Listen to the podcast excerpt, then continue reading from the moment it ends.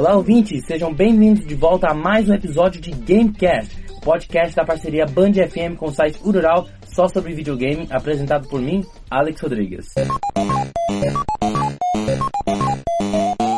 Comigo hoje eu tenho aqui o Felipe Neto, e não, não é do o youtuber Felipe Neto, meu primo Felipe Neto, professor Felipe Neto. Ah, muito obrigado por ter vindo aqui participar, Felipe.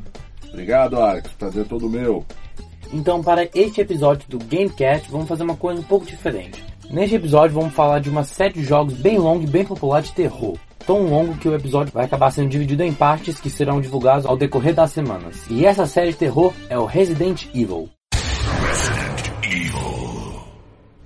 O Resident Evil, que primeiramente foi lançado em 1996 pela empresa Capcom, dirigido pelo Shinji Mikami, que ele criou o Resident Evil 1, e ele também foi responsável pelo 2 e o 3. E o primeiro jogo, o Resident Evil 1, que começou tudo, é, é com os personagens principais, o Chris Redfield, que virou um, é um dos personagens maior um, popularidade do, da saga de Resident Evil. Um, ingeriu testosterona em menos de 10 anos, como nenhum atleta.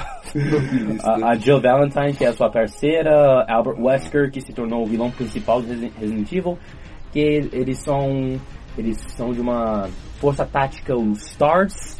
A história inteira se passa numa mansão, que depois de um resgate feito pela equipe Bravo. Cara, é, é um sinopse bem, bem complexo. Fala aí um pouquinho do, do sinopse pra gente. A princípio, tudo começou quando a equipe Bravo, que fazia um reconhecimento é, por volta da, do interior da cidade fictícia, fictícia conhecida como Raccoon City. Né? Raccoon City é uma cidade fictícia, não existe nenhuma referência, tudo leva aqui que foi uma inspiração das, das antigas cidades que ficavam lá no interior assim do Kansas e que eu tinha Raccoon Forest, que era uma região onde estava tendo uma investigação também o acompanhamento de um prisioneiro que ia ser executado em um trem. Aí a equipe Bravo. Aí que entra o Resident Evil Zero. Isso. Aí entra o Resident Evil Zero. Porque, claro, quando foi escrita a história em 1996, ninguém sabia de Resident Evil Zero. Uhum. Mas é, isso foi adaptado depois em livros. Também porque... tinha um prequel. Isso. Aí o que acontece? O, a equipe Bravo então manda o sinal de socorro entendeu? E ao mesmo tempo ficou um bom tempo sem dar nenhum outro sinal, então a equipe Alpha, formada por Jill, Chris, Wesker, Barry Burton, Joseph, eles são enviados até Raccoon Forest para poder resgatar essa equipe, saber o que aconteceu. Aí o todo trama se passa nesse mistério. Eles então, assim que eles chegam, Joseph, ele é brutalmente atacado por cachorros, né?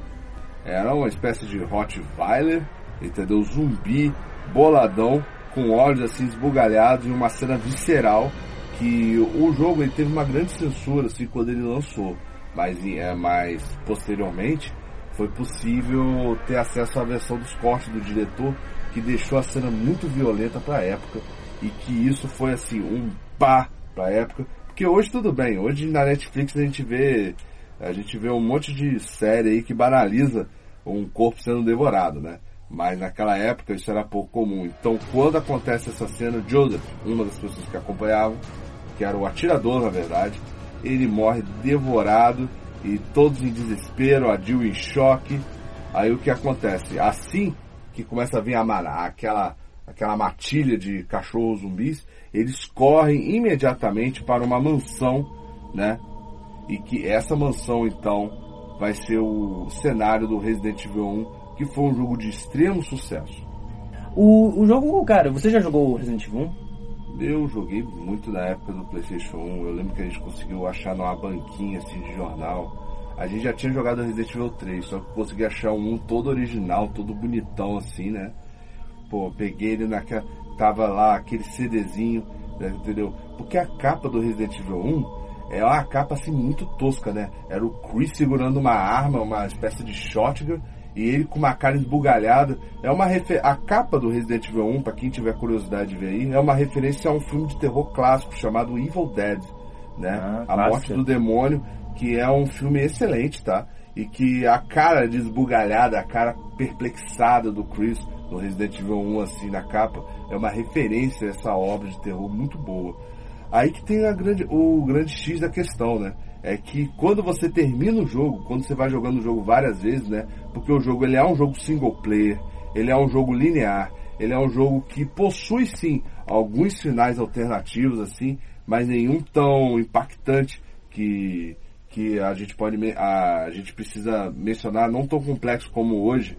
Mas naquela época era assim, quando você terminava de jogar o jogo várias vezes, você tinha receber uma chave para você abrir a boutique. Isso mesmo, a boutique do jogo, que era um quarto que você pegava main hall assim da, da mansão e dessa mansão então você você abria um armáriozinho e você fazia o quê? E você ficava brincando de boneca. Isso mesmo, um jogo de terror brutal da época de 1996. E assim que você terminava o jogo, você podia ficar mudando a roupinha do seu personagem, né? Se bem que hoje, acho que com as DLCs eles pedem pra, eles pagam, né? Eles, eles cobram para poder você poder fazer essa maravilha, que é trocar a roupinha dos personagens. É, e depois, um, pouco tempo depois, eu acho que em 98, que lançou o Resident Evil 2, que lançou um dos personagens que eu mais gosto, que é o Leon Scott Kennedy. Uhum. Que ele é um rookie do. Que é do Raccoon City Police Department. É o primeiro dia, dia dele e ele chega no Raccoon City, que acabou de passar por aquele desastre do outbreak do T-Virus, o Aí o que acontece é, a história do Resident Evil 2, como você bem notou, você tem a, a apresentação do personagem mais icônico da série, né? O famoso Leon, que é inspirado no Leonardo DiCaprio, né? Ele, Verdade com aquele cara, verdade, verdade, pode procurar, inspirado no Leonardo DiCaprio, tudo leva a crer também que esse visual também, essa coisa também é, dele. É, mas ele é um personagem único assim na cultura pop, porque querendo ou não, ele saiu um pouco dessa coisa de Leonardo DiCaprio, porque no 2 ele apresenta como defesa, e nos próximos jogos da série ele vai se, se tornar um Neo do. Porque assim, é Matrix total. e As leis da física não funcionam contra Leon. No Resident Evil VD tá lá no filme lá, ele pega duas pistolas, sai rodando, entendeu? Ele tá parecendo o Dante do Devil May Cry, praticamente. E o Resident Evil 2, então, começa então com agora o vírus, ele que antes estava só em Recon Flores, na verdade, ele vai se espalhar, ele vai se espalhar, ele vai ganhar proporções em Recon City. Claro, não é o mesmo vírus do Resident Evil 1. Na verdade, esse vírus, a origem desse vírus está contida no jogo, que é num laboratório secreto que tinha no subterrâneo da cidade de Recon City. Esse laboratório secreto subterrâneo Já tá a pertencia Umbrella. A Umbrella. Umbrella, né, que na verdade é um empresa de cosméticos, uma coisa assim. uma né? empresa de cosméticos, entendeu? É, eu não, eu não duvido que. Eu não duvido que o movimento anti-vacina deve achar que existe Resident Evil até hoje, né? Existe um vírus na vacina que polui você. Deve ter gente que pensa assim, né?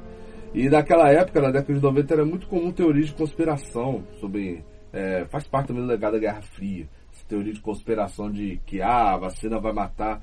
Na verdade, essa, essa equipe da Umbrella produzia vacinas, produzia, eh, produzia analgésicos, né? Isso é interessante que você ouve isso em um dos arquivos do jogo que você encontra, que você lê, porque o jogo ele tem vários diários de bordo. O que, que é diário de bordo? É uma dentro do gênero do terror literário, da, da literatura do terror, toda obra de terror você tem lá documentos que você pode ler e que você pode é, e você pode entender a trama por esses documentos. Resident Evil, no caso, no Resident Evil 3, tem um documento que você lê exatamente os produtos que a Umbrella faz. Pomada, vacina, é, cosméticos, no geral. E tem uma história também interessante também, que eu só para finalizar aqui, que no Resident Evil 2 você começa a ter a entrada do Leon e da Claire. A Claire é irmã do, é irmã do Chris Redfield, É, é, Claire Redfield. Aham. Que também tem um peso muito importante da história. É uma personagem muito querida. Muitos querem ver ela em mais jogos, assim. É, ela teve sua própria spin-off, que foi o Code Veronica. Eu tenho um- também uma questão interessante que quando a Claire entra, entendeu? Muita gente ficou mais focada na Claire porque ela é irmã do Chris Redfield. Porém, você também tem a presença do bonitão aí, o Leon, entendeu? Que, sinceramente, muita gente adorou o Leon, entendeu? E aí tinha o mesmo jeito ingênuo, surpreso. E ele foi muito bem dublado, né? O dublador do Leon no Resident Evil 2, lá no PS, PS1, foi um foi muito bem colocado, foi um personagem muito bem inserido, e é por isso que até hoje ele faz tanto sucesso, faz mais sucesso até do que o Chris. Eu acho que é o personagem mais popular de Resident Evil, né? Ele fez também todos os jogos que o Leon fez, que ele participou, foram jogos de extremo sucesso da série. O Leon também, ele. O Resident Evil. Quero pedir desculpa aqui pelo barulho, pelo barulho pessoal que tem uma obra aqui do lado, mas a gente vai tocar mesmo assim. Porque o Resident Evil 2 ele foi um jogo de extremo sucesso. O Resident Evil 2 ele foi lançado em, em 1998 e ele vendeu, ele foi lançado para PlayStation 1, Nintendo 64 e também GameCube, né? E ele chegou a ele chegou a ficar com 6 milhões e cento e poucos mil de venda. Isso é muita coisa para um jogo da época. Foi um jogo sucesso de venda, né? E eu lembro que todo mundo tinha um cagaço de jogar Resident Evil por causa desse jogo, né? Eu tinha uma revista na época e tal, e era aquela coisa na escola, é, de todo mundo querer a fita do Resident Evil 2 da época de 64, né? Que tinha uma pessoa que tinha no liceu, eu esqueci agora o nome do cabrão, mas. Ou seja, era um jogo assim popular, que, que ajudou muito a popularizar a série, né? E que e que então você teve nesse momento tão consolidado padrão de qualidade aí a Capcom teve uma franquia uma franquia muito bem sucedida e que logo em seguida você tem o Resident Evil 3 o Resident Evil 3 que é um jogo assim que reaproveita alguns cenários do Resident Evil 2 ela, ela é com a Jill Valentine novamente ela volta pro, pro Raccoon, Raccoon City se não me engano é um pouco tempo é durante ou um pouco tempo depois do 2 é um pouquinho antes um pouquinho antes que tem uma história muito interessante quando você é resgatado no Resident Evil 1, lá vem um spoiler. Desculpe se não gostou, mas tem que ouvir spoiler, porque se você até hoje não jogou Resident Evil, é uma pena. Mas você pode jogar. É, quando a Jill ou o Chris são resgatados no Resident Evil 1, eles são resgatados por um piloto de helicóptero peculiar, engraçado, oh. e com comentários muito mal colocados, que é o, o Brad.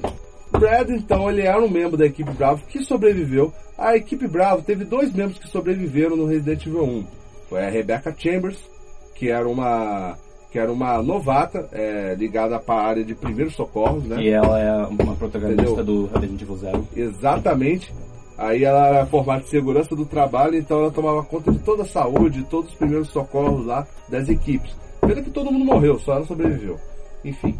Mas é, é, Rebecca e Brad foram os únicos sobreviventes do Resident Evil 1 da equipe Bravo. Da equipe Alpha você tem Barry, é, você tem Jill Valentine, você tem Chris. Chris e você tem ainda o que ainda as pessoas ainda não sabem que ainda estava vivo, que era o Albert Wesker. Uhum. Aí o que acontece? No Resident Evil 3, o Brad, ele, ele, vaja, ele, ele foi imediatamente junto com o Jill lá para tentar conter a Jill chegou a presenciar um momento que. Porque acontece o seguinte: naquela época, digamos assim, a é, naquela época você também.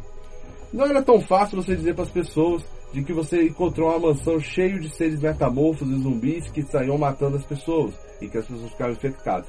Né? Porque, sinceramente, as pessoas não vão acreditar em você se você fala isso hoje. Ou seja, é, naquela época, é, é, chegaram a enviar fax, e-mails, e vários outros tipos de relatórios para tentar explicar à polícia de Reconcilio o que estava acontecendo, que a Umbrella era culpada por todos os incidentes que estavam acontecendo e que a Umbrella fabricava algo que podia ser considerado terrorismo. Só que tem um detalhe, ninguém acreditou. Então você teve aquela toda aquela aquele absurdo. O Resident Evil 3, Resident Evil 2, só para recapitular aqui. Resident Evil 3 acontece 48 horas antes de Resident Evil 2.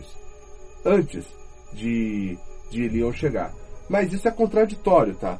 Porque na verdade, é quando você chega no Resident Evil 2, você vê a academia de polícia, a delegacia, aberta, com várias áreas para explorar. Enquanto no Resident Evil 3, você chegando mesmo antes, você tem apenas um lugar só para explorar. E você vê ainda uma das, das figuras da, da, da, delegacia de polícia que recepciona o Leon, você percebe que ele está desacordado. Isso tem muitas contradições, mas o que se sabe é que, na verdade, o Resident Evil 3 ele se passa 48 horas antes do Resident Evil.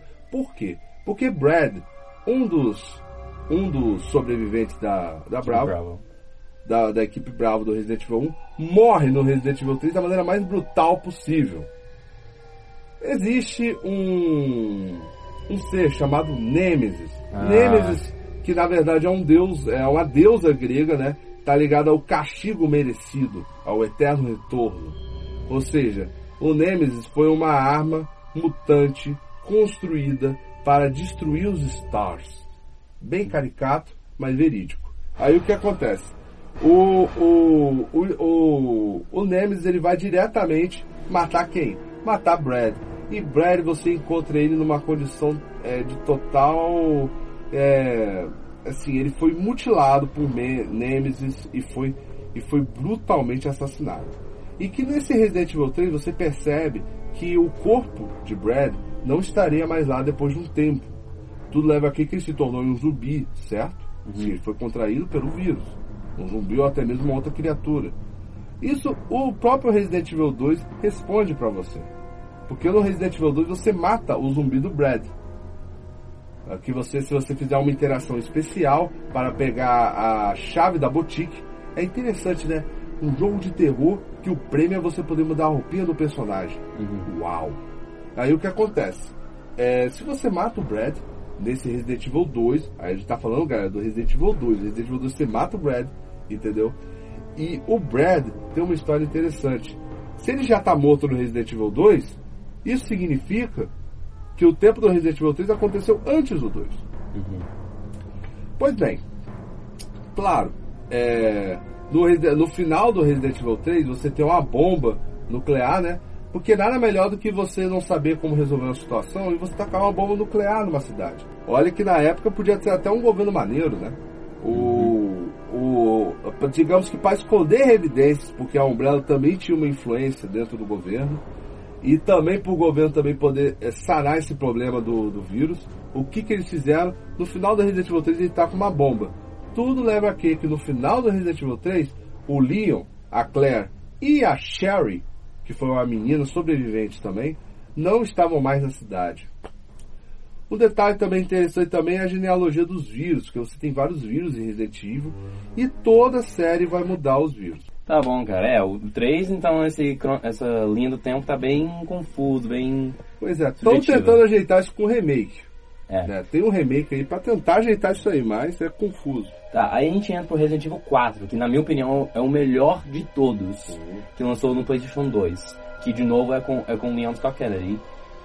Foi o que eu mais adorei, tanto esse foi o primeiro jogo do Resident Evil que acabou com zumbis. Que agora é só é, são ganados que veio de um vírus, o... É um parasita, né? É, um, é, isso, é um parasita chamado de Las Plagas. E o é criado pelo Osman Sadler, que é o vilão. No caso não foi não foi criado por ele, já existia há um tempo, estava meio que congelado, digamos, congelado, preso no subterrâneo do castelo do Ramon Salazar. E o Sadler convenceu o Salazar a liberar o, as plagas. Aí infectou o Salazar, infectou todo mundo povoado da, da região, aí criou o Los Iluminados. Tudo isso é, tudo você descobre, eu gosto de como você descobre como tudo isso acontece, que é dentro dos textos que você acha no, dentro do jogo. Exatamente. Aí é um, é foi o que de novo que eu mais adorei. Criou vários memes, digamos, porque a missão principal é salvar a Ashley, que é a, a filha do presidente. Aí você encontra ela e sempre você escuta aquele famoso Leon, help! Help me, Leon! Criou vários memes, é bem, é bem conhecido por causa desses sonzinhos da Ashley. Também tem vários skins legais. Uhum. Você, você já jogou 4, né? Obviamente. Eu joguei até. Até eu, eu tirar parte da minha alma, né? Uhum. O, o Resident Evil 4 ele marca uma mudança de direção. Ah, sim. No caso, o Resident Evil 1, ele tinha. É, Shinji Mikami foi o grande autor de Resident Evil, tá? Ele que encabeçou, que idealizou. Porque Resident Evil, todas as obras do Resident Evil, eles são inspirados no gênero de terror japonês. E aí que tá, o Resident Evil 4 é um grande terror japonês, se você parar pra pensar. Uhum. Os olhos, os detalhes das feições das pessoas, fora ser o terror, aquela coisa de seres totalmente irracionais andando assim pro outro de uma maneira medonha. É, entendeu? Isso lembra muito. É, o Resident Evil, no geral, é uma mistura de filme B, né? O filme de baixo orçamento lá de terror da, que é, tinha nos Estados Unidos, com terror japonês. E que você não vê essa creme em Resident Evil 4, mas Resident Evil 4 você não vê mais aqueles zumbis caricatos, que tava uma coisa também chata também.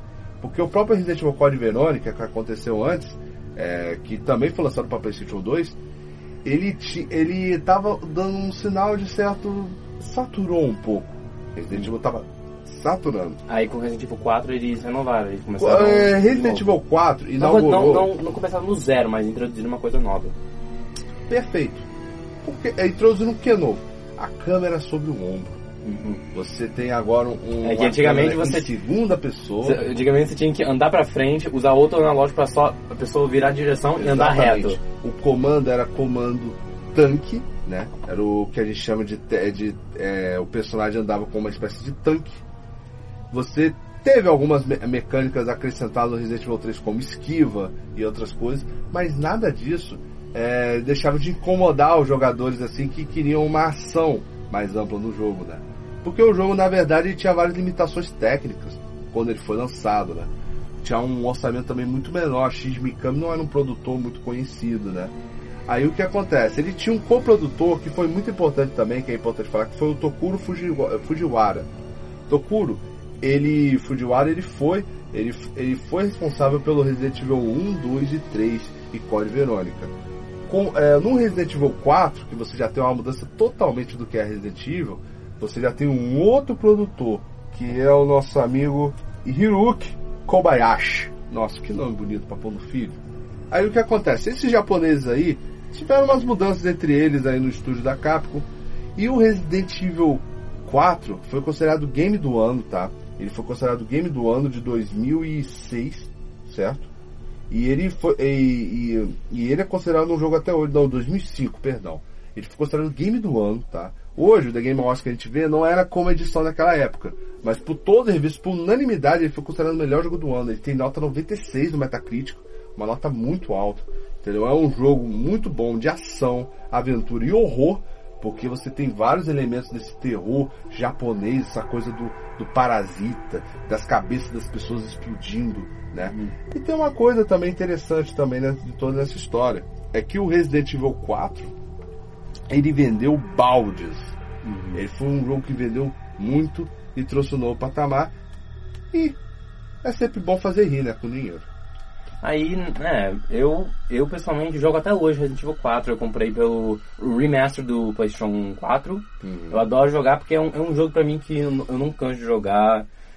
É, é, é divertido você pegar as, pegar as armas, aumentar o potencial delas, aumentar, fazer os upgrades.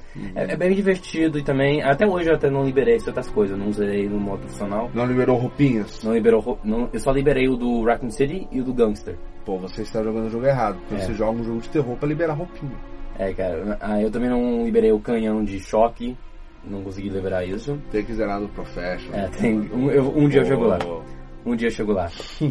então é isso, gente. É isso para essa primeira parte do Gamecast de Resident Evil. Semana que vem estamos de volta com parte 2. O Felipe vai estar aqui de volta comigo falando. Então é isso, gente. Até terça-feira. Valeu!